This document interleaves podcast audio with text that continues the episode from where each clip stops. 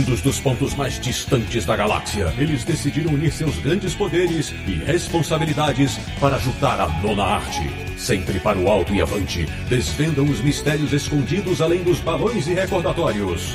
Portutatis, você queria um podcast sobre quadrinhos? Achou! Bem-vindo ao Confins do Universo.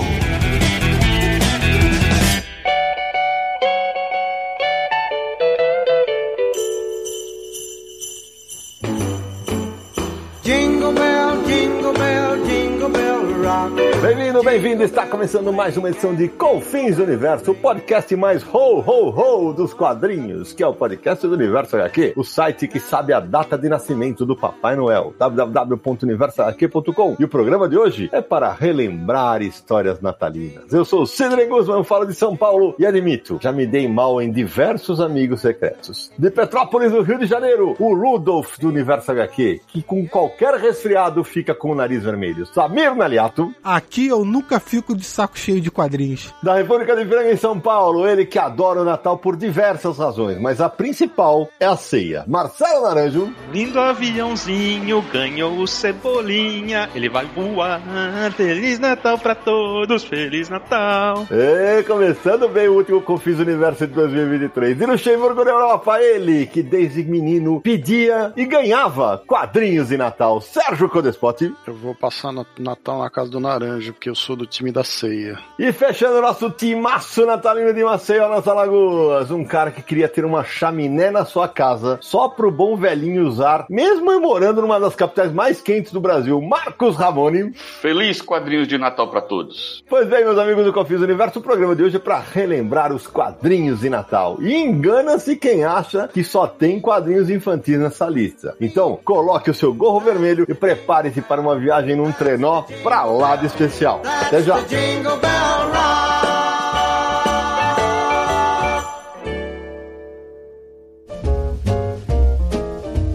You better watch out.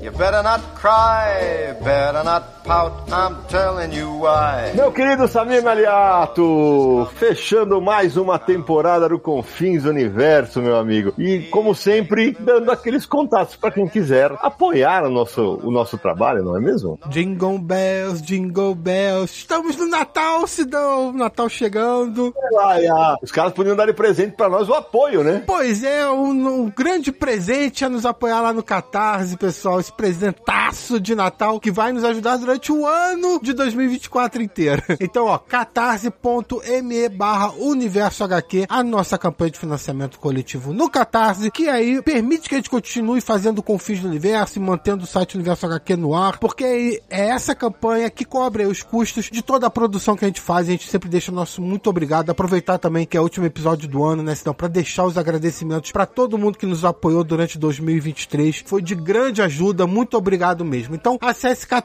catarse.me barra universo HQ e considere nos apoiar. É isso aí. Ô Samir, uma das recompensas para quem nos apoia, como você falou, é ter o nome eternizado no Confins do Universo. Eu quero saber quem são os felizardos desta vez. Os felizardos eternizados nesse programa especial de Natal são Agripino Neto, André Luiz da Silva Ficina, Andriel Garcia Rosa, Marcelo de Souza e Silva e José Antônio Borges. Obrigado, pessoal. E um Feliz Natal para vocês e todos os nossos ouvintes. Samir, antes de começar nosso papo, porque afinal de contas, os quadrinhos de Natal, de quadrinho de presente, nós já também já gravamos tal, tem que falar da Comic Boom. A nossa parceira loja Comic Boom, que ficou com a gente durante 2023 inteiro e já estamos planejando 2024. Você pode comprar seus quadrinhos na loja Comic Boom, que fica na rua Tijuco Preto, número 361, no Tatuapé, em São Paulo, pertinho do metrô Tatuapé. Mas se você não é da capital paulista, pode fazer suas compras também pelo site www.comicboom.com.br. Acesse lá veja todos os lançamentos e pré-vendas, sempre com várias promoções, tá? Ó, lembrando que todas as pré-vendas entram com descontos de até 30%. Todos os lançamentos durante o primeiro mês aí, 20% de desconto. Comprando pelo site, você ganha cashback de 15% para poder utilizar em outras compras. E o frete é grátis a partir de 299 reais para todo o Brasil, tá? Se você mora em São Paulo, você pode comprar pelo site também e marcar de retirar na loja. Ter essa facilidade também para você. Então não esqueça de acessar comicboom.com.br para fazer suas compras de quadrinhos. E as nossas camisetas? Olha o presente de Natal bacana, rapaz. Nossa, ah, fica muito bonito, né? A gente teve na CCXP aí, o pessoal, com as camisas do Confins. A gente foi com a camisa dos Confins. Pessoal, acesse universohq.com barra loja. Lá você vai encontrar todos os modelos da camisa do Confins do Universo e do Universo HQ. Tem as quatro vitrines, né, as ilustrações do Vitor Cafage, da Criseco, do Sandro Rujo, do Daniel Brandão. Tem o Jesus de bicicleta aí, do bordão do Sidão, foi ilustrado pelo Ronaldo Barato. E tem a camisa do fã de quadrinhos, obviamente, com todos os dizeres aí, quadrinhos em vários lugares do mundo. Você, fã de quadrinhos, não pode ficar sem. E ó, lembrando que agora as camisas do Universo HQ também tem no modelo Baby Look. Então acesse lá e veja, confie no Universo Universo HQ, as camisetas que o pessoal vai curtir, todos os tamanhos, cinco cores diferentes, pode parcelar em três vezes sem juros. E vamos deixar claro que nenhum de nós, eu, Naranja e Samir, usou na, na CXP porque ia ficar ridículo, então, entendeu? A gente não usou Baby Look, é, ficar uma coisa muito ridícula. Não tão ridículo quanto sua foto sem camisa no Twitter outro dia. Não, aquilo foi um momento calor em São Paulo. É. Vocês nunca foram na praia? Pelo amor de Deus, o que, que é? Tem, tem uma pessoa sem camisa? Meu Deus do céu. Ai, ai, ai. Deixa eu apresentar aqui, apresentar, porque de repente é pra audiência rotativa dos podcasts, vai que a pessoa nunca ouviu o Marcos Ramone. Ramone, você apresenta aí pro povo. Eu sou o Marcos Ramone, eu acho que muito- algumas pessoas me conhecem, né? Que eu já estou no universo HQ já desde 2003, fazendo 20 anos, né? Embora esteja um pouco afastado até por conta de alguns projetos pessoais aí e tal. Mas já fui um dos editores, junto dessa equipe, eu fui o quinto elemento, né? Hoje estou meio afastado, mas a amizade continua e continuamos em contato, né? Do nosso grupo, né? Privado, né? Lá do, do, do universo HQ no WhatsApp. E tamo junto aí. É isso aí, o Ramone, inclusive, a ideia pra esse episódio saiu de uma antiga matéria do Ramone, porque ele tava fechando a pauta pro ano, e aí ele falou, pô, o Ramone uma vez fez uma matéria no Universo HQ sobre os quadrinhos de Natal. E aí a gente falou, pô, vamos reunir o time com o Ramone aqui, e a gente vai relembrar aquelas que ele citou e outras. Então, pra começar o programa, acho que vale já dar um contexto, né, Ramone? Porque durante muito tempo isso foi uma tradição, né? É, exatamente. Na verdade, é, até falando um pouco especificamente aqui do Brasil, Uhum. lá na- quando começou a, a foi lançada a revista o Tico Tico, né, em 1905, né, foi, foi nessa revista, nesse gibi, né, a gente chama gibi, mas não é bem gibi, tinha mais texto, é, artigos, enfim, contos ilustrados do que quadrinhos, mas tudo bem. Foi lá que come- começou a surgir é, edições alusivas ao, ao Natal, né, embora nos primeiros anos não- isso não era, não era comum. Para você ter uma ideia, a primeira vez em que houve uma menção na capa de uma edição do Tico Tico foi em 1920. Na verdade, foi o almanac do Tico Tico. Foi a, a edição, o, o título normal, periódico do Tico Tico. E, na verdade, curioso que essa menção ao, ao- ao Natal foi uma, uma espécie de cosplay de, de trenó, né, de Papai Noel trenó. Era um desenho de crianças num trenó feito de caixa, de, de caixa de papelão, caixa de madeira, alguma coisa. Um cachorro puxando o trenó e tal. E isso foi a única coisa que lembrava o Natal, nessa edição do Almanac do Tico Tico, que era lançada exatamente em dezembro, porque era edição comemorativa ao Natal. Mas nem se falava em Natal. E por um tempo, sempre nas edições do, do Almanac, aparecia a capa fazendo essas alusões ao Natal. ao Natal. Outra vez foi uma, uma charrete sendo puxada por é, umas, uns caixotes como se fossem presentes e tal, do, do trenó do Papai Noel. Somente em 1927, uma edição dessa do Almanac do Tico Tico, apareceu de fato o Papai Noel no trenó. Tá, entendi. Depois daí também sumiu. E, e tudo isso não quer dizer que havia histórias. Podia ser só a capa, né? Só a capa, só a capa. Era mais um produto sazonal ali, né? Vamos lançar um especial de Natal pra pré-vender pra da época, mas as histórias não tinham necessariamente contos de Natal. Não, de fato. No máximo, no máximo, no editorial, o editor desejava um Feliz Natal ao leitor. Mas o que se via mesmo era boas festas. Desejavam boas festas. Havia até, às vezes, um desses contos ilustrados, bem religiosos mesmo, falando de, de Jesus, de Natal. Não falava nada de Papai Noel. Não havia isso. E, mesmo assim, em 1927, apareceu essa capa e também não apareceu mais nos- na- nas edições do Almanac. Foi um hiato, assim, longo. E se você fizer uma pesquisa mais, mais profunda, você vai ver que somente em 1939, no UGB, lançado pela, que a gente chama RGE, mas não era RGE ainda, né? Ou não existe ainda, mas é do Roberto Marinho, apareceu uma capa natalina. O UGB foi lançado naquele ano, né? E no final do ano apareceu uma capa natalina, que na verdade era o desenho de Maria José e o menino Jesus. Não era nem nada com Papai Noel ainda. Dá pra se notar que não era uma figura, não parecia ser uma figura tão apelativa, não tinha esse apelo ainda comercial para se colocar numa revista em quadrinhos. E a partir daí, na década de 1940, aí houve, aí desandou. Aí o negócio pega, né? O negócio pegou. Ô Ramone, mas é, acho que é importante a gente até contextualizar para quem tá ouvindo a gente. Durante a pesquisa achei uma matéria do, do, nosso amigo Franco de Rosa, né? Que ele fala que é, é, possivelmente a gente tenha importado esse negócio de começar as capas, né? Também dos Estados Unidos, que o Franco cita que, se não me engano, em 1915 é a primeira história em quadrinhos com o Papai Noel retratado mesmo. E ele cita aqui que foi na Amalgamated Press The Rainbow, a edição número 98. Dá o crédito aqui que eu peguei essa informação no Cultural Pop, um site. É, e um texto do Franco de Rosa. Então, quer dizer, era uma coisa que vinha também nos Estados Unidos e que a gente começa a importar, mas como o Ramone tá falando, não com tanta frequência, só a partir dos anos 40 que emenda, né? Isso, exatamente. Na, na, a partir dos anos 40 começa realmente tudo quanto é título de, de, de quadrinho, de tudo quanto é editora. O Gibi, o Guri, o Lobinho, sempre na, na, nas edições de fim de ano, edições especiais com mais páginas, citando lá, edição especial de Natal, almanaque de Natal, com o Papai Noel na capa, com sempre figuras do Papai Noel. Nenhuma referência religiosa ao Natal. Sempre dessa forma. Mas continuava aquela coisa de não ter HQs natalinas lá. Sim, sim, sim, sim. Porque, na verdade, é, é, as editoras começaram a ver que isso era um filão interessante de venda. Por quê? Se via de presente de Natal. Eram edições com mais páginas, algumas vezes com um tamanho maior. É, as crianças ficavam malucas para receber aquilo. Então era um presente relativamente barato e acabou. E as crianças amavam aquilo. É, é isso mesmo. E continua assim. Raramente, eram raras raras vezes em que aparecia alguma HQ natalina ou que fazia alguma citação ao Natal. Até porque, nessa época, até nos Estados Unidos, já começavam a pipocar também HQs natalinas, exclusivamente Natal. E a gente, eu digo isso a partir dos anos 40, né? Da década de 1940. E Calbar está aí, né? Para não deixar ninguém mentir. Uhum. Como ele regularmente criava HQs desse tipo. Verdade. Inclusive, Ramone, a primeira aparição do tio Patinhas foi numa história história de Natal. História de Natal, exatamente. Natal nas Montanhas é a primeira história do Tio Patinhas, é, escrita e desenhada pelo Karl Barks, que é o criador do personagem. E é quando ele aparece pela primeira vez, lá que ele pega uma. É o cara meio rabugento e tal. Convida o dono de um sobrinho pra ir pra uma casa lá nas montanhas pra ver se zoa com eles um pouco e tal. E aí é uma história de Natal. O Karl Barks fez dezenas de histórias de Natal. A do Tio Patinhas está marcada por isso também. Exatamente. Virou tradição ele escrever HQ desse tipo. A gente até fala fala isso posteriormente, mais, mais à frente, né? Até analisando essa HQ dele. Isso que você tá falando que quando vira uma tradição, agora, é, desde o ano passado, retrasado, a gente tá lançando a Biblioteca Maurício de Souza lá com a Panini, né, na MSP, e que eu compilo as histórias de cada ano das revistas Mônica e Cebolinha. E, cara, no começo dos anos 70, era fatal. A capa de dezembro da Mônica e do Cebolinha ia fazer menção a Natal. Ia ter uma história natalina. Era algo que era planejado, era obrigatório naquele momento. Pois é. E é isso, eu vou, olha só,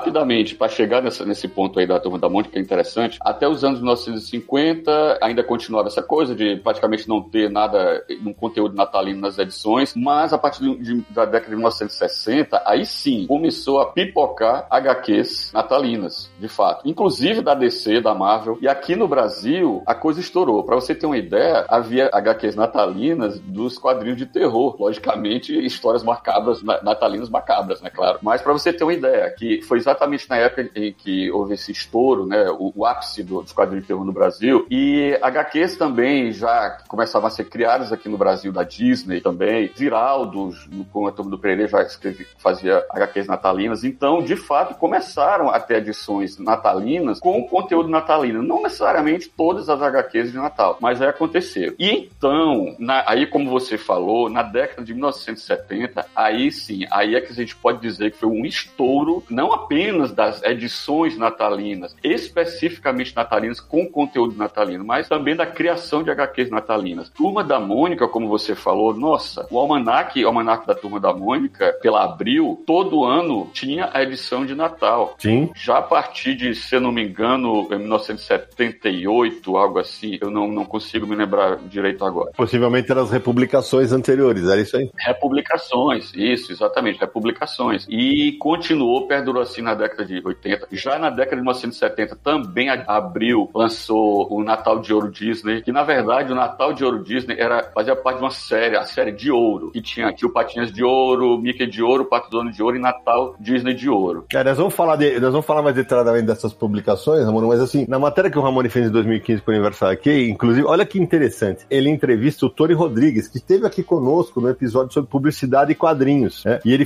tem uma aspas dele aqui que é maravilhosa, ó, quando surgem os especiais de Natal, ó. Muitas vezes quem não podia ter mensalmente seu gibi favorito economizava uma parte da mesada para comprar um ou dois desses especiais que eram guardados como tesouros. E isso é incrível, porque era exatamente o que o Ramone falou. Eram HQs, eram eh, edições que eram dadas como presente de Natal. Muito interessante.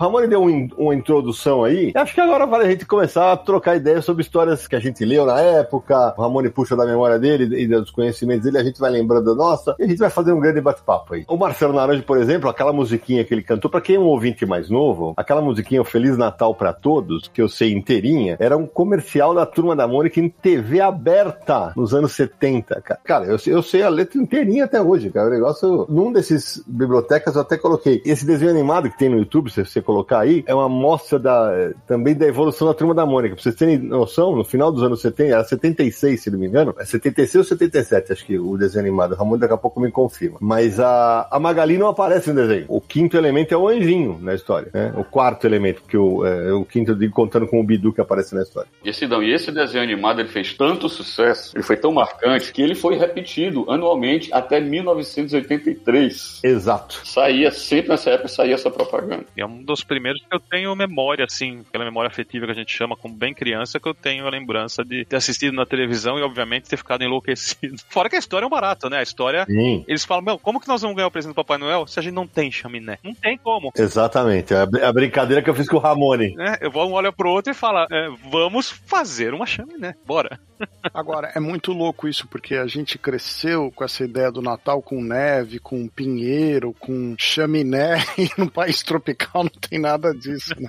É muito bizarro, né? Exato. É, e o melhor é que no desenho animado eles constroem a chaminé, a chaminé vai parar em cima do telhado, aí, claro, não tem o buraco, o Bidu morde, ameaça morder. Eles entram todos na chaminé e furam o teto, velho. Quer dizer, era, era- era aquela delícia da licença poética, né? E aí vem a musiquinha no final, quando depois que o, o Papai Noel pisa no rabo do Bidu, começa a musiquinha que é um clássico. E que na- no YouTube tem também a versão mais nova, que foi regravada anos depois. Mas eu sou, a clássica pra mim é imbatível. Imbatível. O Cascão, inclusive, ganhava uma lata de lixo bem sujinha, se sujar. Mas é isso, né, Nara? Porque a gente tem essas memórias, né? Dessas histórias que marcaram a gente, né? Sim, chegava no, no- perto de dezembro, tinha algumas publicações que chamavam atenção em bancas e, e o, o nossa fonte de quadrinhos por décadas foi ir até a banca escolher um quadrinho e eram edições mais rechonchudas com uma capa atrativa e alguma coisa sempre vinha para em casa. Né? Eu lembro de Luluzinha e Bolinha, eh, tem, acho que todos os personagens ganhavam, né? Tu- a Hanna Barbera tinha edição especial,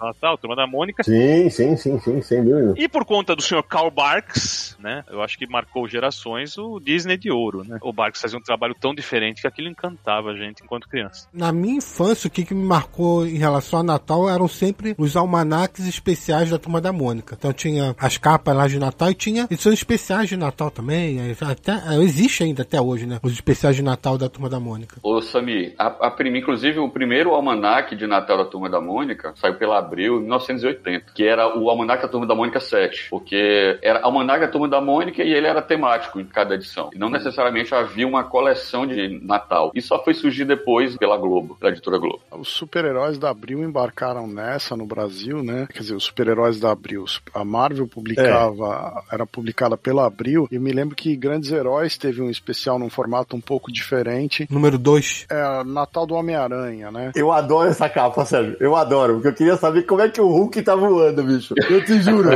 Você pode imaginar com o pulo. Ele pulou, ele deu um pulo e saiu levando todo mundo. Aí a cada vez que acaba a força do pulo, ele tem que descer com o trenó inteiro. Aí, aí puxa todo mundo de novo, né?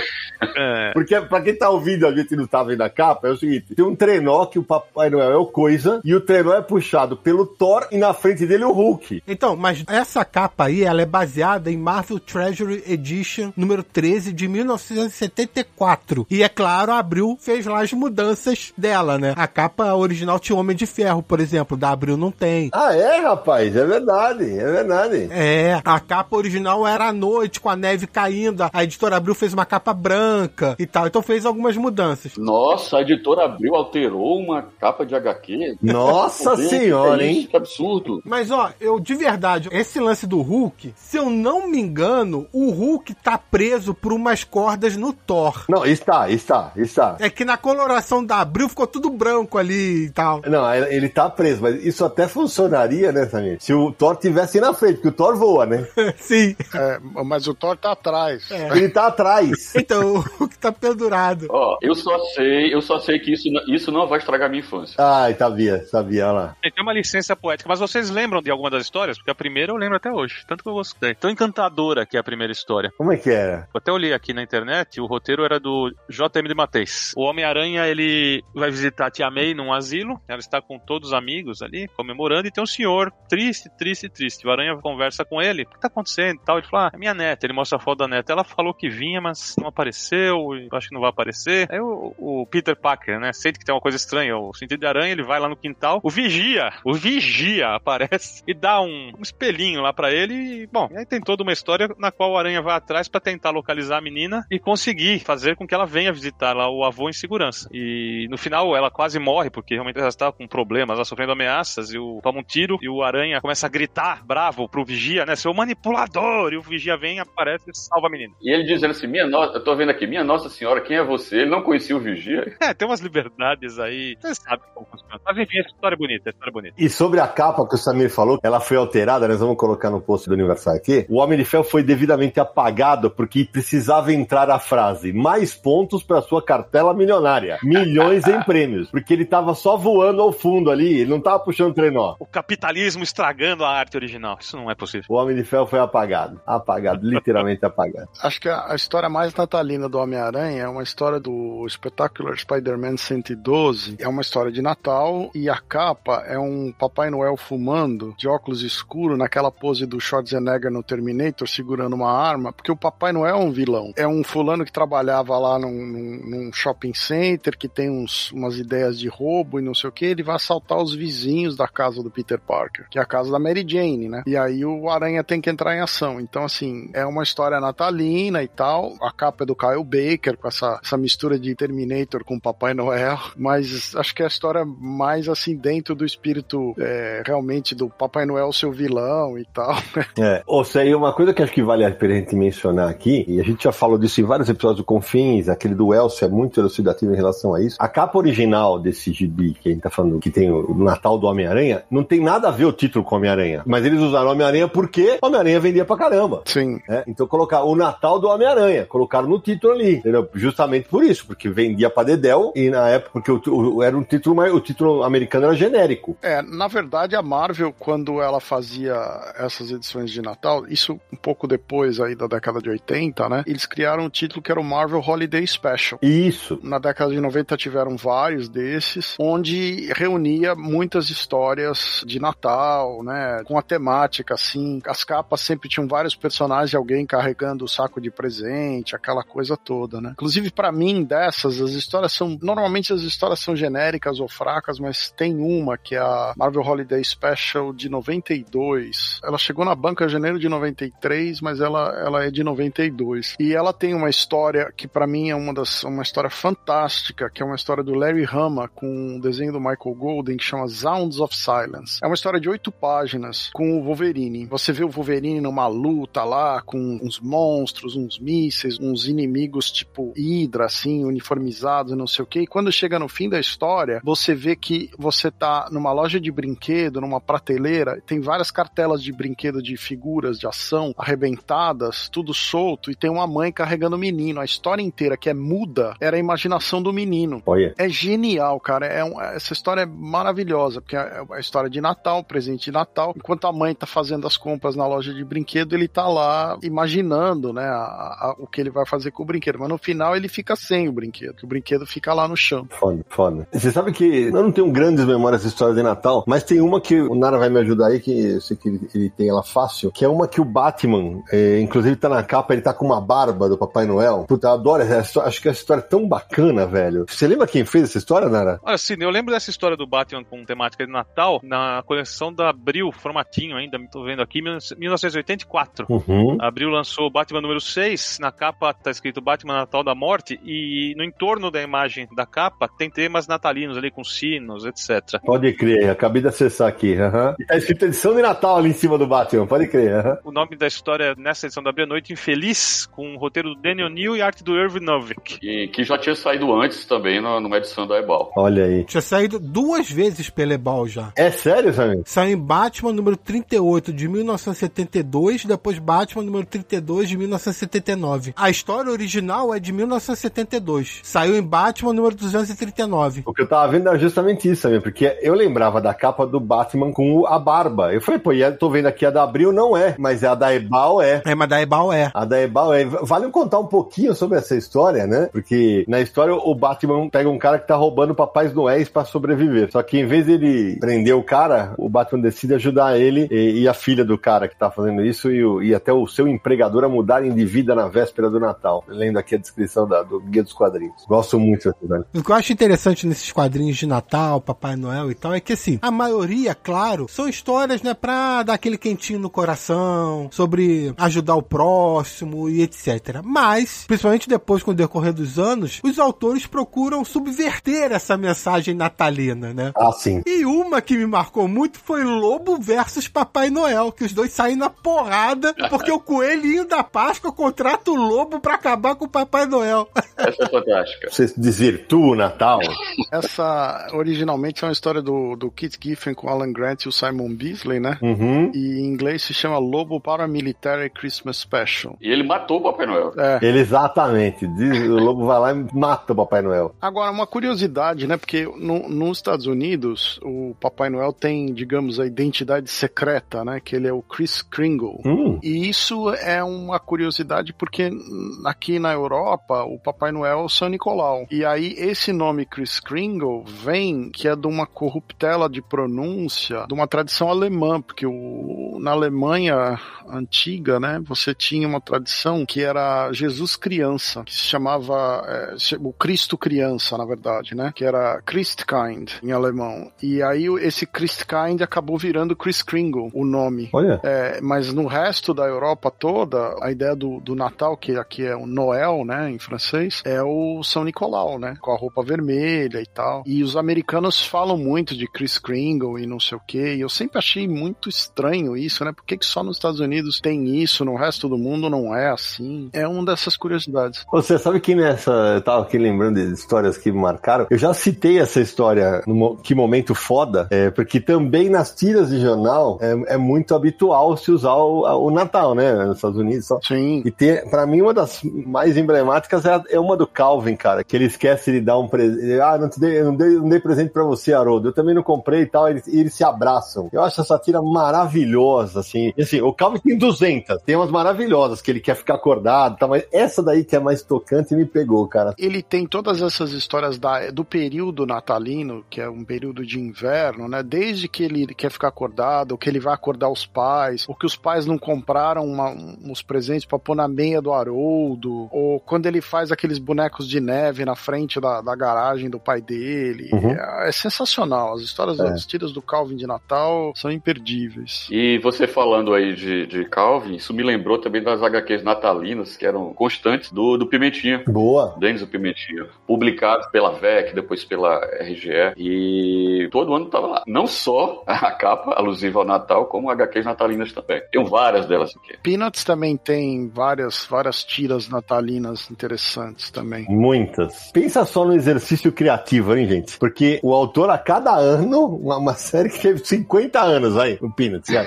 O cara tinha que fazer tira natalina, cara. Ou tiras natalinas. É, mas aí o próprio cenário já ajuda, né? Uma árvore de Natal ali e tal, fala que é Natal e, e faz uma trama paralela. É, alguma coisa tem que inventar, né? É verdade. Nas tiras é muito comum, porque tiras é aquele conteúdo que é pro momento, né? Isso, é pra jornal, né? Era jornal. É diário, né? Então todas as datas, não só Natal, mas todas as datas festivas normalmente são abordadas de alguma maneira em tiras.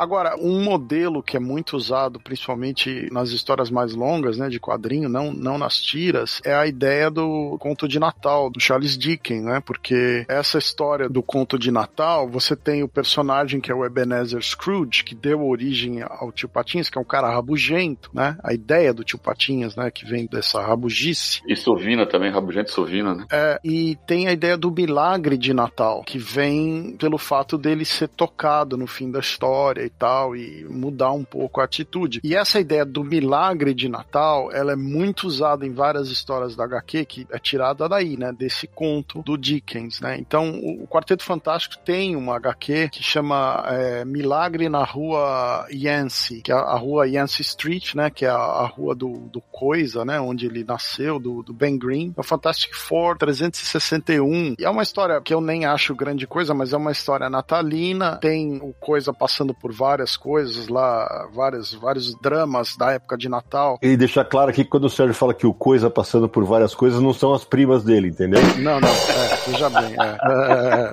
ele enfrenta o Doutor Destino, o Red Richard fica fazendo uma bateria de testes nele antes do Natal e termina a história com a celebração de Natal, com a árvore, troca de presentes, aquela coisa clássica americana das HQs, né? Ô, Sérgio, já que você falou desse conto do Charles Dickens que inspirou essa história e tal, eu lembrei que recentemente, em 2020, a Comic Zone publicou um conto de Natal, uma história de fantasmas, do Carlos Jimenez. Sim, adaptação. É uma edição em capa dura e tal, que é livremente inspirada no conto do Charles Dickens também. Que é um baita quadrinho, muito bom. É verdade. É. E falando no mesmo conto, tem uma que pouca gente acho que comentou, né? não foi tão comentada na época, vai. E eu tô vendo aqui que já faz oito anos que foi lançado. A Panini lançou em fevereiro de 2015 o Batman Noel, né? O Batman Noel. É uma história com roteiro e arte do Libermerro e, e que em vez de ser o, o Scrooge e tal, é o Batman que encontra os fantasmas ideais, né? A cada passagem ali, né? É uma história de que saiu em capa dura aqui na época. Deve ter esgotado isso aqui, né? E por falar em Batman, também teve uma história dele, bem singela mesmo, que ele canta música natalina com o coral da polícia de Gotham. É mesmo? Eu não lembro disso.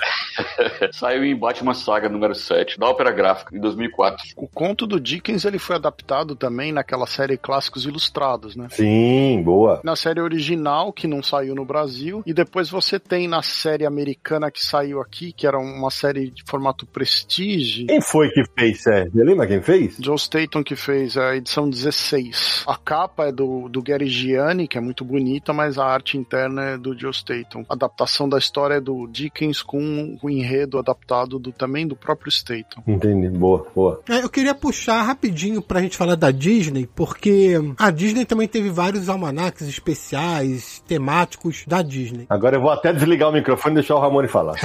E a gente já comentou aqui no programa que, inclusive, a primeira aparição do Tio Patinhas foi numa história de Natal, Natal nas Montanhas, que foi publicada em dezembro de 1947 pelo Carl Barks. Eu, como leitor, já vi vários desses especiais temáticos nas bancas da Disney e tal, mas eu queria puxar uma específica que nem tem tanto tempo assim que foi publicado. Foi em 2015 pela editora Abril, que é uma edição em capa dura chamada Contos de Natal por Carl Barks. Por quê? Essa edição também tem essa, essa história do Tio Patinhas, que inclusive está sendo republicado pela Panini, né, na coleção Carl Barks. A edição da primeira aparição do Tio Patinhas é no volume 5, se eu não me engano, tem uma árvore de Natal na capa e tudo, enfim. Mas esse Contos de Natal por Carl Barks da editora Abril, a edição reúne 35 histórias de Natal que o Carl Barks fez pra família Pato, né? Pro Pato Donald e pra família Pato. Todas as, HQs de Natal dele. E pra você ver o volume de publicação do cara, de produção do cara. É assustador. Ou seja, só aí já são 35 anos. Pois é. Uma HQ por ano. Assustador, né? Fala sério. Vocês mencionaram que tinha HQs de horror que era de Natal, e eu lembrei que a Marvel lançou uma minissérie de cinco partes em 2011 que chama Marvel Zombies Christmas Carol, né? Desenho do David Baldeon, mas é aquela coisa, né? Tava no auge da moda dos zumbis de novo, e vamos lançar uma HQ Contos de Natal dos, dos zumbis da Marvel. E não é nem um especial, cara, é uma minissérie, cinco edições, né? Haja comercialismo. Ah, não, ali, ali rolava mesmo, rolava mesmo. O Ramon, inclusive, tem uma matéria né, também no Universal aqui, que é Natal Disney de Ouro, a história do gibi clássico, né, Romanão? Isso, exatamente. É simplesmente, a- pra mim, nesse tema, é o título, né? É o gibi mais marcante, né? Desde a minha infância. Como eu tinha falado antes, é, o Natal Disney de Ouro começou apenas como era uma edição da série de ouro, junto com outros personagens. E daí fez sucesso, isso foi lançado em 78. Dois anos depois, aí saiu o segundo número já como um título próprio. E tem uma história, uma história curiosa esse de Natal, porque já era naquela época que realmente todas as HQs da edição eram natalinas, né? Então aí você via de Calbarks, via edições HQs criadas aqui no Brasil. E foi um título que durou até a década de 90, mais ou menos acho que foi até 98, por aí. E terminou. Acabou, não, não tava mais. Ela já, inclusive, ela já não publicava, não eram só republicações de, de HQs antigas. Já nos anos já finais, nos três ou quatro últimos anos, ela já apresentava HQs inéditas também. Aí houve um retorno, né, no, nos anos 2000, mas também não fez muito sucesso, né? Mas já tinha mudado o nome para, em vez de Natal Disney de Ouro, era Natal de Ouro Disney. Durou poucas edições, mas também durou poucas edições, quer dizer, poucos anos, né? Porque também a última edição foi no ano anterior ao fim da Disney na editora Abril. Terminou em janeiro, fevereiro de 2018, ó, por aí. E a edição anterior havia saído em dezembro de 2017. Cara, na, na- minha infância eram dois títulos que eu aguardava com ansiedade, que era Natal Disney de Ouro e o Almanac da Turma da Mônica também. Foram dois marcantes mesmo pra mim. Agora, cara, tem uma edição também que eu tenho também, que ela, se eu pudesse, eu botaria no, num quadro, mas não dá porque senão não poderia folhear e ler, que é uma edição especial, edição única, que é Natal HB. Pô, sei, eu sei qual é, eu sei qual é. Da Hanna-Barbera. Da Hanna-Barbera. Isso, isso. Lançado pela editora Abril, foi uma edição única, uma edição natalina. Eu tive isso aí, cara, quando era moleque, cara, e mandei embora. com um tamanho diferenciado também. E essa edição do Natal HB, que me marcou também pra caramba, ela tem uma curiosidade. A primeira história é o mais belo Natal de todos os tempos, protagonizado pelos Flintstones. É, que eu, eu queria, eu eu isso que eu ia te falar. Como é que os caras gostavam do Papai Noel? Tudo bem, vamos lá, vai lá. Pois é, uma história natalina, né? Que, ou seja, tá comemorando o Natal, Jesus Cristo não havia nem nascido, e ainda fala de Papai Noel. Uhum. É, aqui, a primeira página tá aqui, a, tem guirlanda, tem as meias também para o Papai Noel colocar os presentes, presentes com fitinhas de Natal e tal. É bem interessante. E aí começa assim, no, no recordatório. Dizem que quando se aproxima o fim do ano, as pessoas ficam contando os dias que faltam para o Natal. E eles vão se tornando mais longos, mais felizes, até que, por fim, culminam com a tão esperada visita do Papai Noel. Por isso, em uma casa de rola-pedra, bedrock, né, que a gente nos desenhos animados, né, Rola a pedra. Todos estão felizes, menos uma pessoa. É o Fred, que tá triste, né? Porque ainda não tinha chegado a carne de pterodátilo pra ceia. Pelo menos não era peru, né? É verdade. E, ô, Amor, e- e eu tô vendo aqui na, na tua matéria a capa dessa edição, que mais uma daquelas coisas da colorização da época. O Dino, que era o dinossauro de estimação, tá verde, né? Isso. O vestido da, da Vilma também tá de outra cor, tá marrom. Mas, cara, eu, eu tive esse, esse, esse especial. Puta, é uma pena que não tem, mas deve valer uma grana hoje. Era muito divertido pra criança. Com certeza. É bastante procurado por colecionadores, até porque foi uma edição única também. É. Ô, Sidão, você tá falando desse negócio de coloração. Lembrando que a gente tem um episódio sobre coloração que a gente explica até um pouco como é que era feito na época. eu Vou deixar indicado no link. Mas naquela edição de Grandes Heróis Marvel que a gente comentou há pouco, o Coisa tá com uma roupa de Papai Noel. E a roupa não é vermelha, é um rosto meio rosa lá. É um tom diferente. Ah, eu tô vendo aqui a imagem, Samir, é porque foi feita com o mesmo pano da calça do Hulk. Pode olhar. Ah, então é isso, tá explicado. Ah, meu Deus, é verdade, tá roxo, velho. E o saco dele aqui é amarelo. É amarelo. O saco dele não, o saco que, de presente que ele carrega. É. Deixar muito claro, né? É, porque o saco dele é laranja, né? Bom, você que tá falando, eu não vi. É quinta série.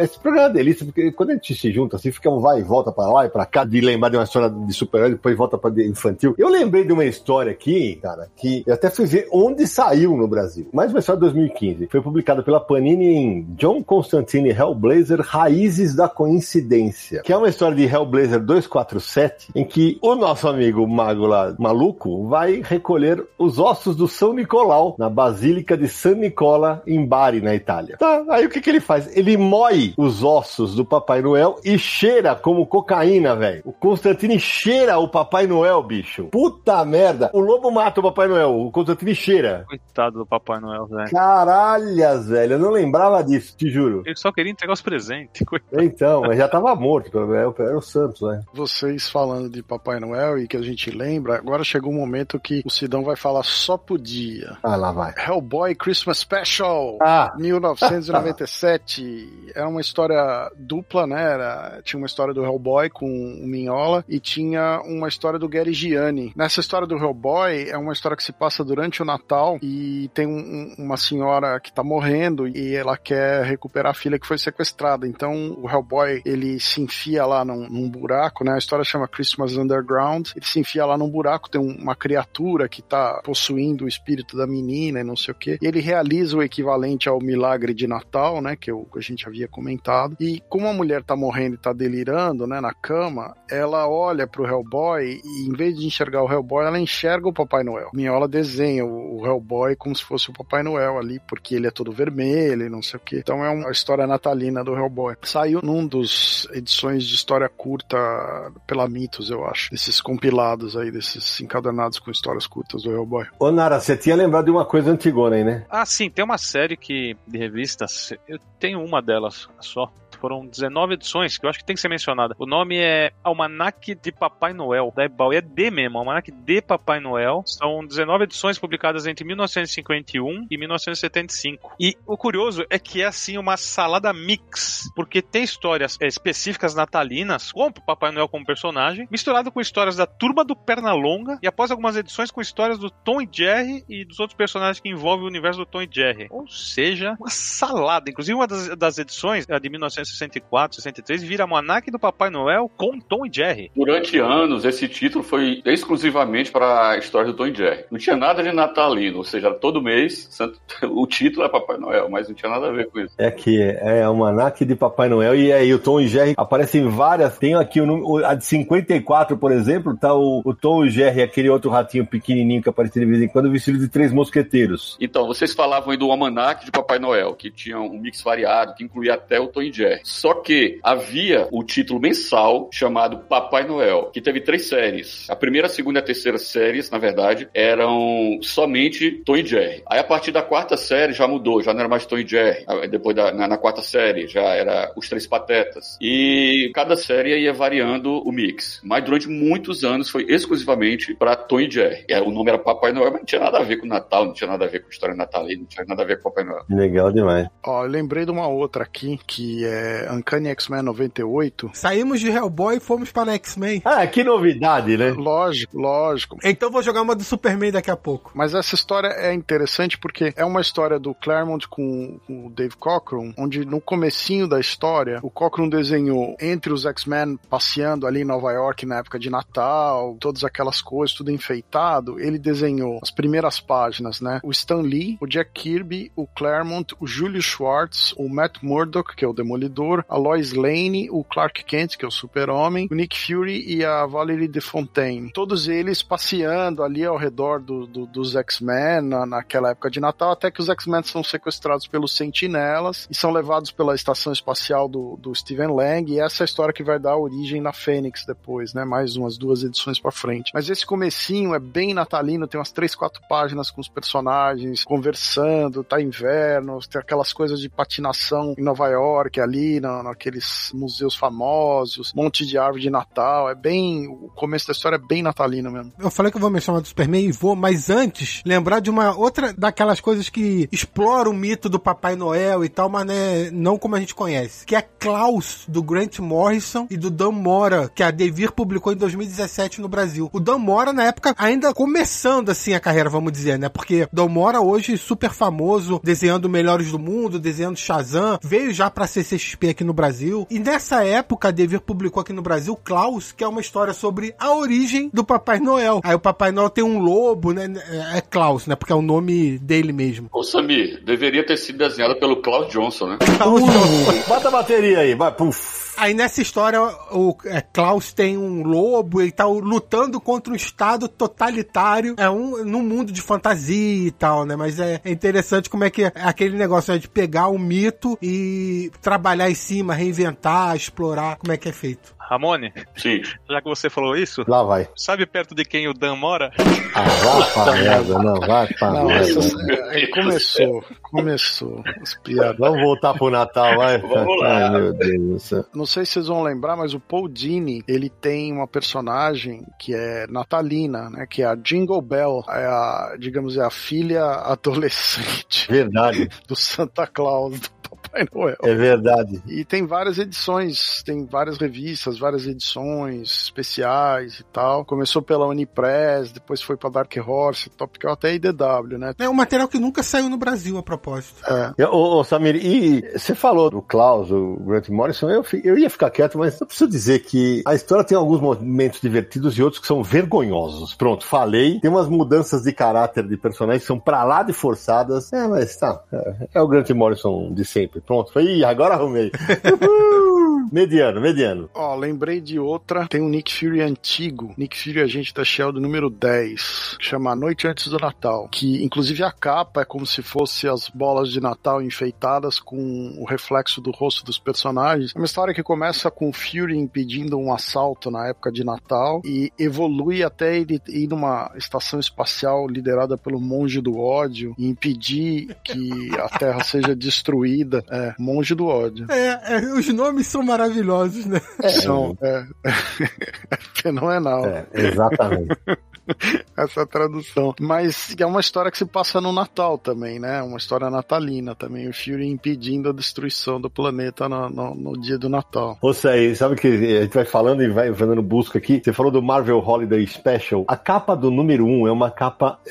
Depois o Samir coloca, o Samir coloca no, no post do Universo HQ, porque é sensacional, assim. É a, a capa dupla, né? Na quarta capa tá o Papai Noel e é uma rena fugindo. E na capa tá todos os heróis da Marvel correndo atrás dele, tá? Wolverine, Thor, Capitão América, Motoqueiro Fantasma, Colosso, Justiceiro, Coisa, Banshee, eh, Reed Richards, Tocha Humana, Homem-Aranha. Puxa, coitado do Papai Noel, cara. Os caras sa- realmente sacaneiam. hein? Aliás, Sidão, já que você tá falando dessa capa, existe uma história que o Papai Noel virou integrante da Liga da Justiça. Ah, não, não. Sim, ela foi publicada em JLA, né, que era o título da época, que saiu até recentemente no Brasil. Número 60, escrito pelo Marco Wade, saiu agora na saga da Liga da Justiça, né, nesses volumes finais aí, que o Papai Noel entra pra Liga da Justiça porque eles precisam ajudar o Papai Noel no Natal. Rapaz do céu. Meu Deus. Ah, ô, Samir, eu, le- eu lembrei aqui, isso deve estar no ônibus, certamente. Mas o Papai Noel também aparece na fase da, da mulher Hulk do John Byrne, né? Aparece. É, eu lembro. Eu lembro que ele- ele- ela encontra ele. She-Hulk número 8 do John Byrne tem um personagem que aparece como Nixon St. Christopher, que é aquilo que eu falei. Curiosamente, o, John Byrne não usa o Chris Kringle, ele usa o, o São Nicolau, né? E tá aqui como um, ajudar a She-Hulk a capturar um serial killer, porque o Papai Noel seria o maior detetive da Terra. Essa história saiu naquele ônibus que a Panini publicou recentemente da Mulher Hulk, que tem resenha no canal, inclusive, do Universo HQ. Eu vou deixar o link pro pessoal ver. Agora, eu escutei o barulho que o Sidão fez quando eu falei que ele era o maior detetive da Terra, mas a She-Hulk tá apontando pro personagem falando assim: você tá de gozação, né? Ela fala. Fala, ela fala. Que doideira, cara, que doideira. Agora segura essa, Sé. Marvel Digital Holiday Special número 1. Papai Noel com a manopla do infinito. Ah, não tô lembrando disso. Ah, meus amigos. Tá aí o link pra vocês verem. Atenção, Brasil, porque o que acontece nessa história? Eu tô vendo aqui uma matéria do meu amigo Fábio Gomes, Omelete, inclusive. Ele descobre que as reinas dele eram screws, velho. Não. aí ele, ele pede emprestado aos Illuminati a manopla do infinito. O Illuminati, pra quem não sabe, era um grupo formado pelo Senhor Fantástico, Namoro, Doutor Estranho, Professor X, Homem de Ferro e o Raio Negro, pra poder fazer a entrega dos brinquedos. Só que o, o artefato o deixa louco e sedento por poder. Mas, Sidão, esse Papai Noel é da Terra 42.409. Não é da Terra 616. Isso, é boa, boa. Foi ótimo você citar isso, sabe? Porque agora tudo mudou. Olha, se vocês soubessem como eu odeio as essa, essa coisa de multiverso. Atenção, Samir, re- relembrando, Samir, como é que é mesmo o número da Terra? 42.409. Tá vendo, gente? Então vocês não valeu, tá bom? Olha isso, Brasil. É, muito bom, velho. Muito bom. Ele vai estalar os dedos e só metade recebe presente. Metade não.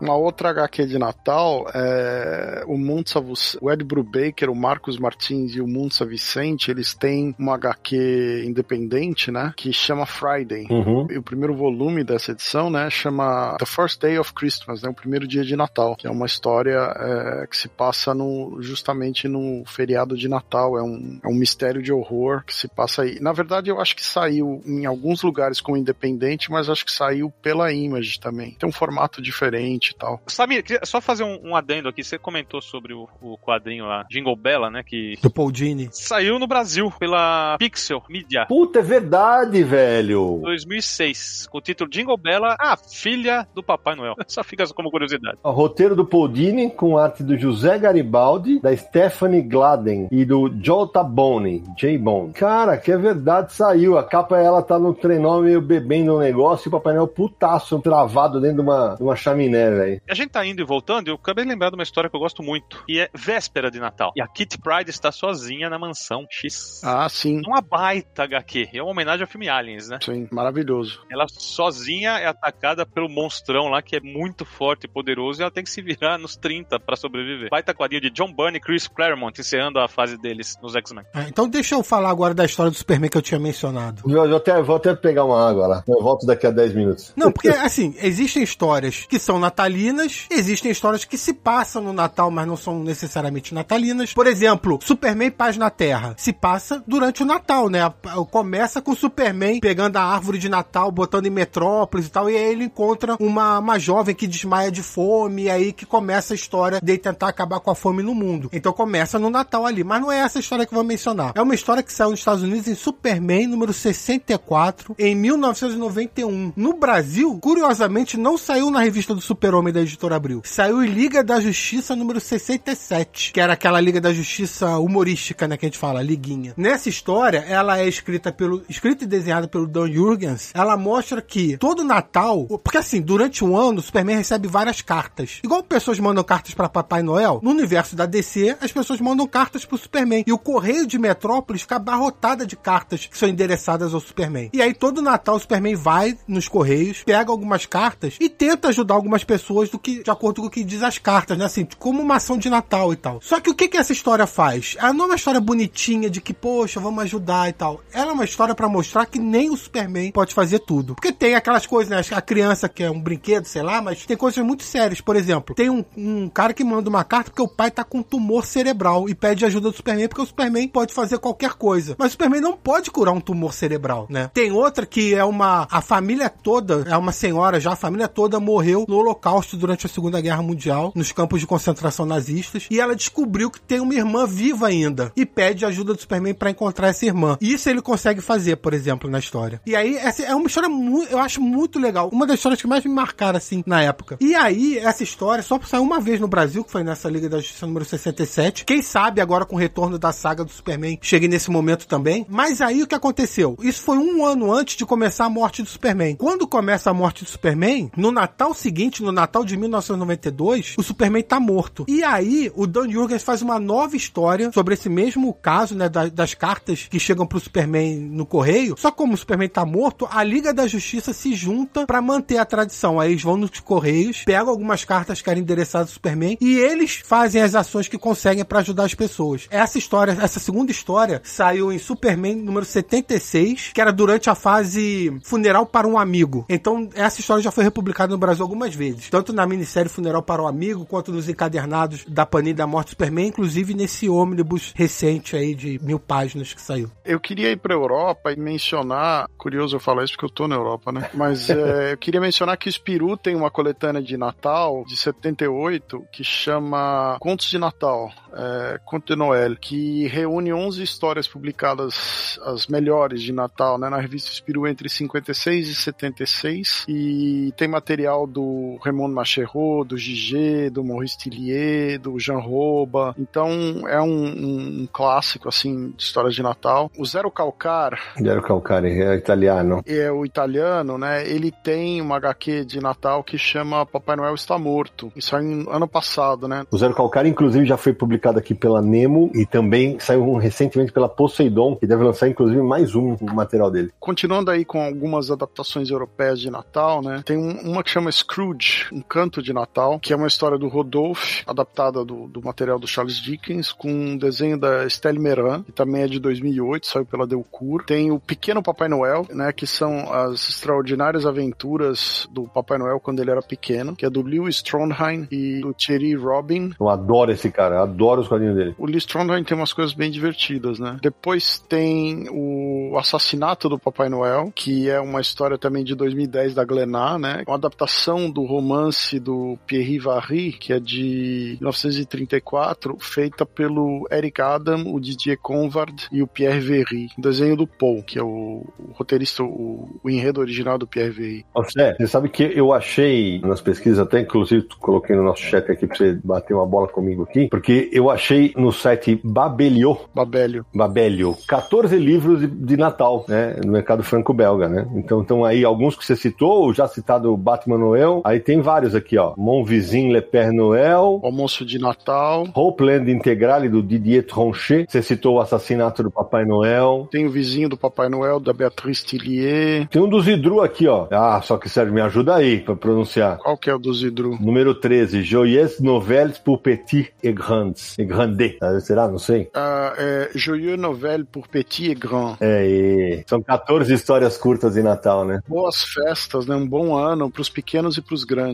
É, a gente vai colocar esse link também pra vocês verem no post do aniversário aqui de quadrinhos natalinos. Tem inclusive um com temática mais mangá, com traço mais mangá do Ken Akamatsu, mais santa. Mon Père Noël a jamais. Você, no nosso eterno corre pra lá, corre pra cá, aquela capa que eu falei do Marvel Holiday Special número 1, que ele sai correndo, né, do Papai Noel tá correndo e tal. A capa do Arthur Adams, inclusive. Isso, exato. São oito histórias naquele ali. E uma das histórias, o Papai Noel é o mutante mais poderoso da Terra, velho. É uma história do Scott Lobdell com desenho do Cochran. E aí o, os X-Men, o X-Men e o- a Irmandade de Mutantes vão atrás dele, cara. Que, que ainda bem que eu não li isso aí. Ainda bem que eu não li. A caminho do Rockefeller Center, que normalmente tem aquele negócio de patinação e tal, eles têm o, toda a Irmandade Mutante e os, e os, e os X-Men lutando, né? O que acontece nessa história é que o cérebro detecta um mutante que seria o mais poderoso, no meio lá de Nova York. E aí os X-Men partem pra ver, porque eles precisam descobrir se esse mutante é amigo ou inimigo, né? E aí eles acabam é, entrando num confronto com a Irmandade de Mutantes e tal, e esse mutante seria o Papai Noel. Essa HQ tem histórias do Walter Simonson, do Arthur Adams, todas natalinas, a Mary Severin. Tem até uma história do Justiceiro de Natal, né? É, motoqueiro fantasma. E, Sérgio, o Papai Noel nessa história se identifica como Chris Kringle. É, como, como eu falo, depende do. Normalmente nos Estados Unidos é o Chris Kringle, né? Que o Claremont ele originalmente é inglês e ele mora no Canadá. Então, talvez por isso que ele menciona na, na história da She-Hulk, ele fala que o personagem é o, o Christopher Sant, Sant Nicolau, sei lá, aquele nome que eu citei lá que agora me deu um branco. Mas é, normalmente é o Chris Kringle, né? Eu lembrei de outra do Paul Dini e do Bruce Timm, que é o Batman Adventures Holiday Special de 95, que é uma história de Natal da série Batman Adventures, né? Desenhada inclusive pelo Bruce Timm, que fez a série de animação do Batman, que é uma história que se passa durante o Natal e que o vilão é o Mr. Freeze. Boa, boa. Eu não lembrava dessa, não, velho. Que é com a, com a Harley e com a Ivy também, né? É, a Arlequina, né? E a Ivy, que é a Era Venenosa. Você foi falar da série animada do quadrinho, né? Baseado na série animada do Batman. Eu lembrei que Batman Retorno se passa durante o Natal, o filme. Olha, bem lembrado. Já que a gente tá falando sobre super-heróis, ainda tem duas coisas interessantes aqui também. Uma bem tosca, que é, vale citar aqui, do Superman. A capa da edição da Action Comics é, número 105, de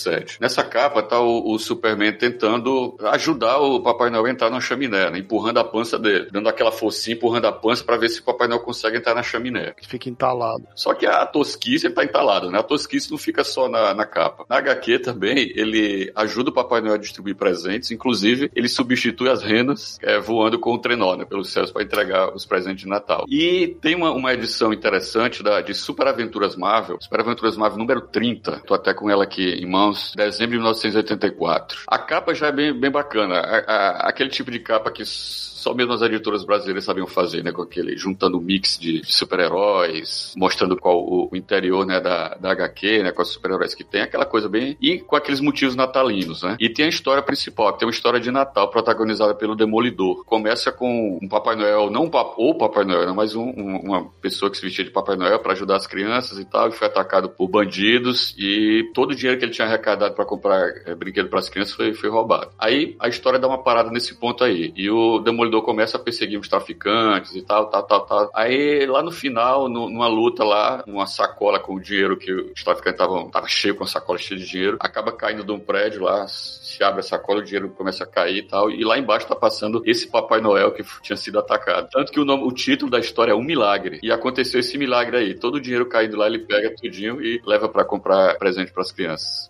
Aranha e Demolidor, como são personagens com uniforme vermelho, né? Se prestam muito a essas histórias natalinas por causa disso também, né? Isso. Verdade. O Ramone falou de uma história onde você tem um assalto e o Papai Noel e não sei o quê. E eu lembrei que Criminal, o volume número 2, que é o Lawless, todo o roubo que é planejado para acontecer na série vai acontecer no Natal. E inclusive os ladrões estão fantasiados até de Papai Noel no final da sequência. E não é uma história natalina, mas é uma história que se passa durante o período de Natal, né? como a gente já mencionou aqui. Lendo aqui a matéria do Ramone, eu lembrei, esse- e esse eu tenho aqui, é o pessoal do, do né? Que é um, um coletivo lá de Curitiba, né? É um coletivo, mas quem puxa essa, essa fila é sempre o Leonardo Mello, abraço pra ele, né? Que foi o especial de Natal Quadrinhópole número 2, né? Que tem um Papai Noel assim, B10 aqui na capa tal. E quem desenha essa HQ é o Joelson Souza, e o roteiro é do, do Leonardo Mello, que, como eu falei, era o, o cara que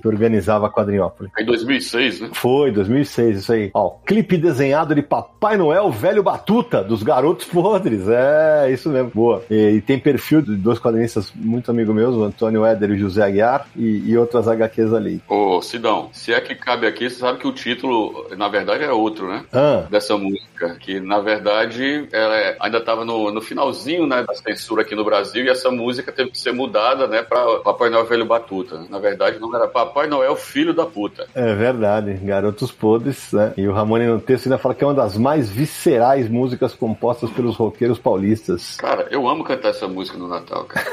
Isso, o Ramone é do contra. Ele gosta, ele gosta, ele gosta. Outro personagem clássico que tem uma compilação de histórias de Natal que saiu em 2015 é o Archie. Sim, o arte sim. Tem o Archie Christmas Comics Volume 1, que é o pessoal do Riverdale e tal, né? É uma compilação de 250 páginas de histórias de Natal do Archie, com Archie, Betty, Verônica, todos os personagens. É um classicão da arte aí. Esses títulos tradicionais de muitos anos, eles sempre puxam, né? Sempre puxa um material de Natal. E como o arte, é- as histórias são no dia a dia, claramente eles, eles têm também essa, essa tradição. Podemos entrar no momento maiores de 18 anos? Lá vem, vem garoto, vem, vem. Não, porque Natal, o Ramone já falou que tinha histórias de terror que se passava no Natal, eram histórias mais macabras e tal. Mas quadrinhos eróticos também teve especiais de Natal, né? Então manda, manda, manda, manda. Ó, eu lembrei daquela minissérie Safadas que a Nemo publicou, lembra? Boa, boa. Eram quatro volumes, o quarto era temático de Natal, o quarto volume. É uma minissérie em quatro partes e cada número dessa minissérie era temático. Então era histórias de verão, de encontros, lingerie e tal. E a quarta é Natal. E também teve a coleção Carlos Zéfiro. E no número 20, a história se chama O Presente de Natal. Então, pessoal, a gente não tá mencionando, como vocês viram até agora, mangá, né? Uhum. Porque os mangás japoneses, os manhwa, os coreanos e mesmo os chineses, né? Nesses países, o cristianismo não é a religião predominante, portanto, a tradição natalina ocidental, que está ligado ao cristianismo, não rola nos países asiáticos. É, exato. Pro povo não. Apesar de ter alguns mangás que até tem, tem um- uma outra edição dentro das histórias, né? Mas entra mais como uma coisa da cultura pop, né? Como se fosse um- uma coisa americanizada e não necessariamente com uma tradição natalina. É, Não tem a tradição como se tem no Ocidente de fazer histórias específicas. isso. E lá não tem o Papai Noel, né? Pra eles não existe existe. É, é muito raro você encontrar o Papai Noel lá na. na... Não, essa figura para eles é um personagem. Exato. né? Então, é, e, e aí, se, se alguém tá ouvindo a gente lembrar de alguma história que realmente marcante, tá, depois manda pra gente nos comentários, que a gente, a gente depois, de repente, faz um adendo e tal, e cita num próximo Confins do Universo. Bom, e, e, gente, na Itália também se comemora o Natal, né? Porque certamente tem quadrinho da Bonelli de Natal, não tem, Ramone? Com certeza. A gente tem como citar aqui algumas HQs natalinas da Bonelli. E eu vou citar a primeira aqui, que é do Zago. Zago número 17. Essa edição foi publicada pela editora VEC. E o nome da história é Natal Calibre 45. Na capa já tem um, um bandido, né? Dois bandidos vestidos de Papai Noel. Um deles apontando a arma pro Zago, né? Eles em frente a uma, uma árvore natalina. E tem até uma, uma passagem interessante aqui, que logo nas primeiras páginas, é o Zago e o Chico encontram uma pessoa, um, um qualquer aí, não é um personagem fixo, sentado no, num tronco lá no meio da, da floresta. E ele, esse personagem diz: É uma pena, sem neve, o Natal esse ano não será a mesma coisa. Aí o Zago responde: Natal?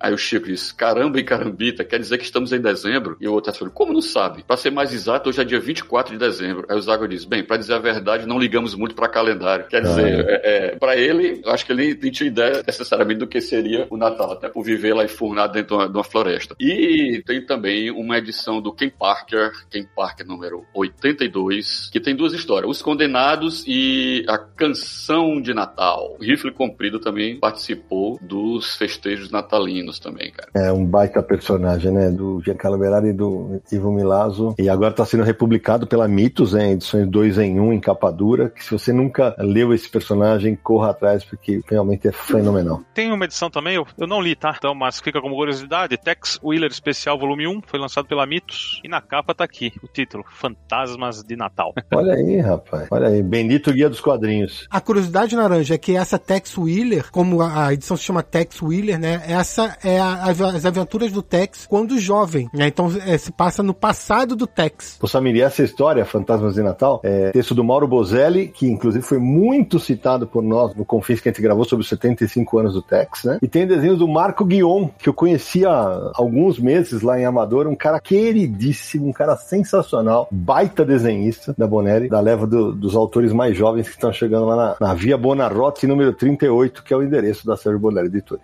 Eu vou surpreender vocês agora, né? Tem uma personagem que não é tão conhecida no Brasil que chama Elvira, ou em português brasileiro, Elvira. Uhum, eu ia falar, né? É Mistress of the Dark, né? El Elvira Mistress of the Dark é um personagem da atriz Cassandra Peterson que começou a apresentar filmes B de horror, que era Elvira Movie Macabre, que era uma apresentação semanal de filmes de horror da linha B. E essa personagem ganhou muita popularidade e passou a ser uma personagem de quadrinhos. E inclusive publicadas até pela DC Comics, né? E justamente pela DC Comics é que saiu o Special Elvira's Haunted Holidays, em 1987, que tem uma capa da Elvira sentada no colo do Papai Noel pedindo um monte de coisa de Natal. É, a capa é composição do Ed Hannigan com arte do Garcia Lopes, né? E reúne várias histórias natalinas publicadas da personagem e de outras coisas natalinas da DC, né? Então tem Elvira Christmas Carol, que é uma adaptação do conto de Natal do Dickens, né? Do Joe Cavalieri e do Frank Springer. Tem uma dos Jack Sparling, do Michael Fleischer. Tem Barbara Handel e Stefan De Stefano. Tem uns pin-ups e tal, né? Mas é uma, é uma história de 87, um especial de 87 que tem essa curiosidade. Elvira e o Papai Noel juntos. Ô, gente, uma coisa que durante a pesquisa eu, eu até deixei uma aba aqui no, no navegador aberto. Se você vai na Amazon, na Amazon gringa, tem uma busca para Christmas Comic Books. E tem lá quadrinho do Capitão Cueca, do Art, The Christmas Pig, tem do Batman, tem do Snoopy, do Charlie Brown, tem do próprio Papai Noel, tem Disney mangá, Tim Burton, The Nightmare Before Christmas, né? Do filme, tem adaptações do conto do Dickens. Então tem muita coisa de quadrinho de Natal ali, para quem quiser confirmar o quanto isso é, uma, é um nicho muito forte por lá. Vocês falando em, em, em adaptação, só uma, uma nota aqui, é, tem um, um, um, conto muito famoso, também um clássico da literatura, escrito pelo O. Henry, né, que é o William Sidney Porter, que é O Presente de Natal. E ele foi adaptado aos quadrinhos, até naquela série Clássicos Ilustrados, que a editora Abril publicou por aqui também. O Ramone, quem fez essa adaptação? Foi o Gary Gianni. E já que a gente está falando de literatura, a gente já comentou algumas vezes a, a clássica história do Charles Dickens, lembrar que tem um Disney especial, um conto de Natal, é, clássicos da literatura, que usa o conto do Charles Dickens, né? Com Tio Patinhas também, Pato Donald e os sobrinhos. Saiu aqui, inclusive, no Brasil, pela editora Abril, Clássicos da Literatura Disney número 30. E o conto original do Charles Dickens foi adaptado em quadrinhos também, com o roteiro do Patrice Buendia e arte do Jean-Marc Stauner no Clássicos da Literatura em Quadrinhos, volume 7 da LPM. Ô, amor, você vai deixar acabar o programa e você não vai falar do seu queridinho que tem uma história de Natal Spawn? sim, sim, sim. Queridinho que eu queria muito que voltasse a ser publicado por aqui, né? Mas tudo bem. Ah, tava sendo publicado em edições fechadas aí pela New Order, com materiais editados pelo nosso querido Samir Aliato. Vai, mas conta aí, qual que é essa história aí? A Cria do Inferno tem também uma, uma HQ, na verdade tem mais de uma, né? HQ é natalina. Logicamente, um HQ macabra, porque até porque a, a primeira que saiu, estava aqui no Brasil pela editora Abril, né? o Spawn número 38, até na capa aparece o Spawn com um gorro de Papai Noel e com um, um saco que, em vez de presente, tá saindo sangue de dentro. Então, é, nessa época, as HQs do Spawn já tinham descambado né, para o terror mesmo, né? Deixou aquela coisa meio velada de super-herói e partiu mesmo para o terror. Ele aparece pouco nessa, nessa HQ, né? Mas nela ele faz boas ações, né, para algumas crianças, para famílias que estão necessitadas, né, que tem pouco dinheiro e tal, e ajuda essas pessoas e é claro também trucida algumas também, né? Jorra sangue, decepa algumas, ou seja, bem singelo, em clima de Natal mesmo. A última que eu lembrei aqui, que na verdade eu tinha anotado, né? É o Spider-Man Tangled Web 21, que é uma história do Darwin Cook, Jay Bone e Matthew Hollingsworth. É uma história de Natal bem clássica. Peter Parker tá esperando o avião da Mary Jane, mas tem uma nevasca e ela fica presa na Filadélfia. Então, enquanto ele tá esperando o atraso do avião, aí ele salva uns órfãos, tem uma ameaça natalina do Mestre dos Bonecos, né? Tem uma ameaça dos Mestres dos Bonecos e uma participação do Quarteto Fantástico, então é uma história clássica, né? Tem a, a questão da parada de Natal da loja Macy's no, no, Nova York. É uma história clássica de Natal com o Darwin Cook, já falecido, né? Que era um grande desenhista e tinha sensibilidade para fazer essas coisas. Eu lembrei de duas histórias do Batman, cara, que mencionam o Natal. A primeira delas eu até trabalhei na versão da Eagle Moss, no Terra de Ninguém, né, é aquele arco infindável, né? Tem um momento que o Coringa é época de Natal tal, e ele, e ele apronta uma pro Batman e pro Robin, sequestrando crianças tal, que tem a ver com berçário. E também tem uma, uma participação do Coringa, inclusive com, na casa do, do Bruce Wayne e tal, no Batman Longo Dia das Bruxas, né? Porque apesar de ser o Longo Dia das Bruxas, né, tem um momento que chega no Natal e aparece ali o Coringa com o seu gorrinho vermelho ali. Sérgio, outro que eu. Vocês vão falar que é perseguição, tá? Não sei o quê. Outro Papai Noel que aparece numa história natalina é de Happy, do Grant Morris, com arte do Derek Robertson. Foi publicado pela Devir. É uma história que se passa no Natal, tem ali e tal. Seu escritor preferido, né, Sidão? É, que não é grandes coisas. Vamos falar que não é nada disso essa história, mas é uma história divertida, tá? Não foi o Rap que virou uma, uma adaptação da Netflix? Foi, foi, foi. Foi, foi, foi, foi sim, foi sim, foi sim. Só se fala de outra coisa, inclusive.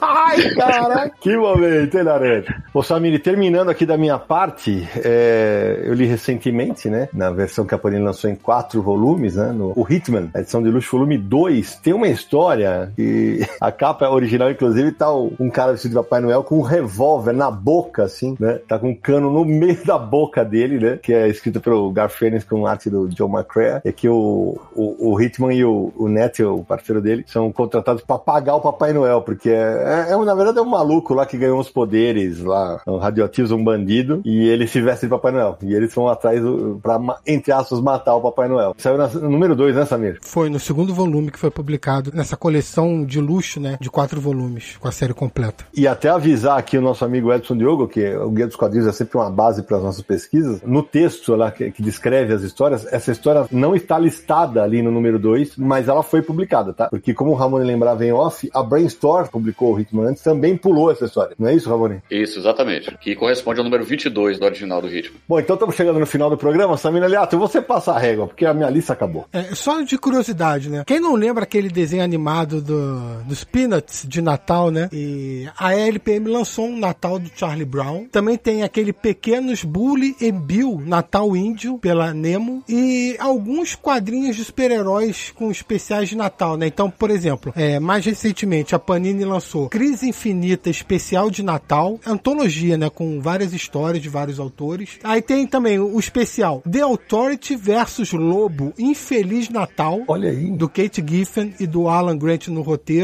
e Simon Beasley no desenho. Tem Arlequina especial de Natal e pela Mitos Juiz Dredd especial de Natal em dois volumes. Verdade, rapaz. Com Mark Mil. O Ramon até citou isso aí. A capa tem logo o Juiz Dredd com o Papai Noel sendo guindado, invasando em domicílio. 20 anos, vagal. Ó, ei, lasqueira. Pois é. Eu não poderia deixar de citar também, já que a gente falou de Disney, eu acabei esquecendo, que é o Grande Almanac de Natal, publicado pela Abril. Na verdade, era o Grande Almanac, né? Que alternava Grande Almanac de férias e Grande Almanac de Natal. Que ele começou com um tamanho grande, depois reduziu um pouquinho para tipo um formato italiano. Né? Mas também fez um relativo sucesso até o, o final dos anos 80. Ah, pessoal, estamos finalizando, mas eu lembrei de um quadrinho que não foi mencionado. É, é Chris Klaus, roteiro do Maurício Muniz e arte do Joel Lobo, não é isso? Isso, exatamente. Inclusive tem resenha no, no Universo HQ, vai ser linkado aqui no, na matéria.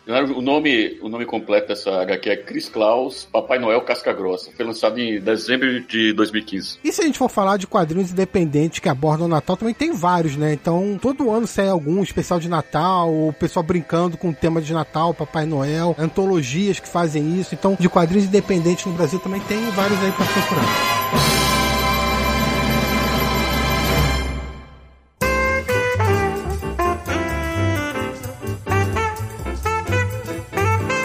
Puxa, meus amigos, que papo gostoso para terminar mais uma temporada de Confins do Universo. Mas, Samir, antes de terminar e desejar Feliz Natal para todo mundo, aqueles contatos para quem quiser encontrar o Confins do Universo nessa internet tão natalina nessa época. Fechamos 2023 com o episódio 195. Faltam apenas 5 pro 200. Olha só, tá chegando, gente. Então você pode escutar todos os confins do universo acessando podcast.universohq.com. E também estamos nas plataformas de distribuição de podcasts ou de streamings, enfim, agregadores. É só acessar Spotify, Deezer, Google Podcast, iTunes, Amazon Music e tantos outros vai encontrar o Confins do Universo e vai poder seguir também por essas plataformas, tá? Nos que puderem lá, deixe seu comentário. No Spotify agora tem campo de comentário. Você comenta o episódio aí dizendo o que, que achou. Deixe sua votação nas estrelinhas, quantas você acha que o Confins do Universo merece. A gente agradece muito. E-mails pra gente, podcast.universohq.com ou WhatsApp DDD 11 94583 5989. E o site universohq.com para mais coisas sobre quadrinhos, notícias, matérias, resenhas, os podcasts, também as nossas lives no YouTube, youtube.com barra Universo HQ. Não deixe de curtir os vídeos e assinar o canal. Nas redes sociais, Universo HQ no Facebook, no Twitter, no Instagram, no Threads e no Blue Sky. Estamos em várias plataformas de redes sociais. Parem de inventar novas, por favor.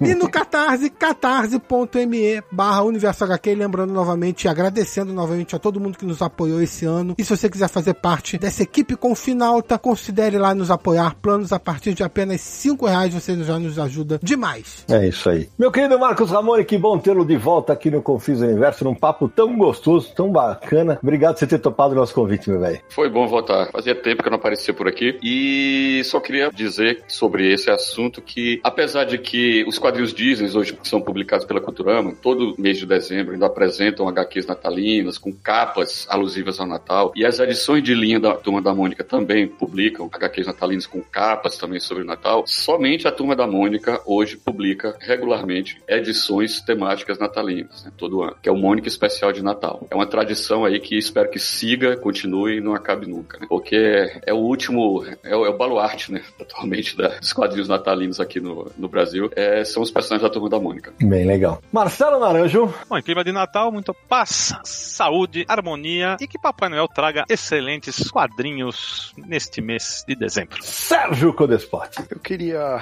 mandar um um Feliz Natal para todo mundo que apoia o Universo HQ, é, no Catarse e nas plataformas e tal. Queria mandar um Feliz Natal pro senhor Marcos Ramone, que fez uma participação genial hoje. E para vocês também, bom Natal aí. Muito divertido gravar com vocês esse programa, meio nostálgico aí. E a gente se vê em 2024. Samir Naliato. Olha só, a gente faz o Confins do Universo desde 2015. Vamos nos aproximar aí nove anos de podcast, quase 10. E pela primeira vez fizemos um programa sobre quadrinhos de Natal. Olha só. Verdade, é verdade. Muitos temas ainda. Estamos chegando no episódio 200. Obrigado a todo mundo que nos ouviu aí durante 2023. Esteja com a gente em 2024. Vamos falar muito ainda de quadrinhos e a gente quer ter a sua companhia. Valeu, Ramone, por mais esse episódio aqui no Confins. Um abraço para todo mundo. Feliz Natal, feliz Ano Novo, muita saúde, muitos quadrinhos. É isso aí. Eu também termino agradecendo a todo mundo que nos apoia no Catarse, todo mundo que nos ouve, ao Ramone, claro, aos três parceiros Sérgio, Samir e Naranja. E claro, né, desejar um Feliz Natal para todo mundo, agradecer a companhia de todo mundo que esteve conosco aqui no Confins do Universo em 2023 e que a gente tenha um ano de 2024 sensacional e cheio de quadrinhos. E na torcida que esse gostoso hábito dos quadrinhos natalinos, como o Ramone falou, não apenas não desapareça, mas que também volte a ganhar mais força. E a gente se encontra no próximo episódio de Confins do Universo!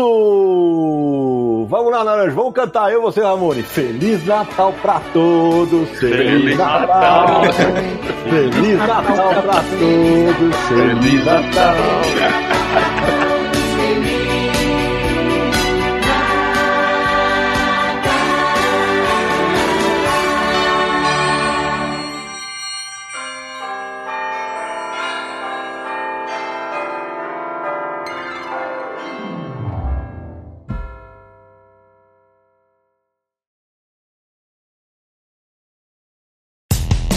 dia mais claro ou na noite mais densa, você está deixando a nossa presença. Faça uma boa viagem de volta, mas não fique disperso. Nos encontraremos no próximo episódio de Confins do Universo.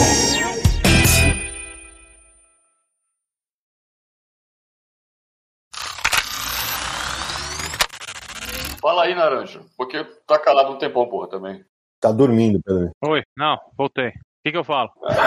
Acredito. Deus do céu. Puta que pariu, velho.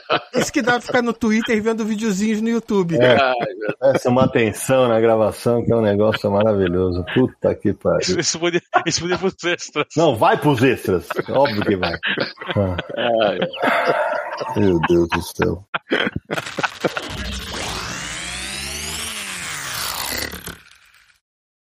Este podcast foi editado por Radiofobia, podcast e multimídia.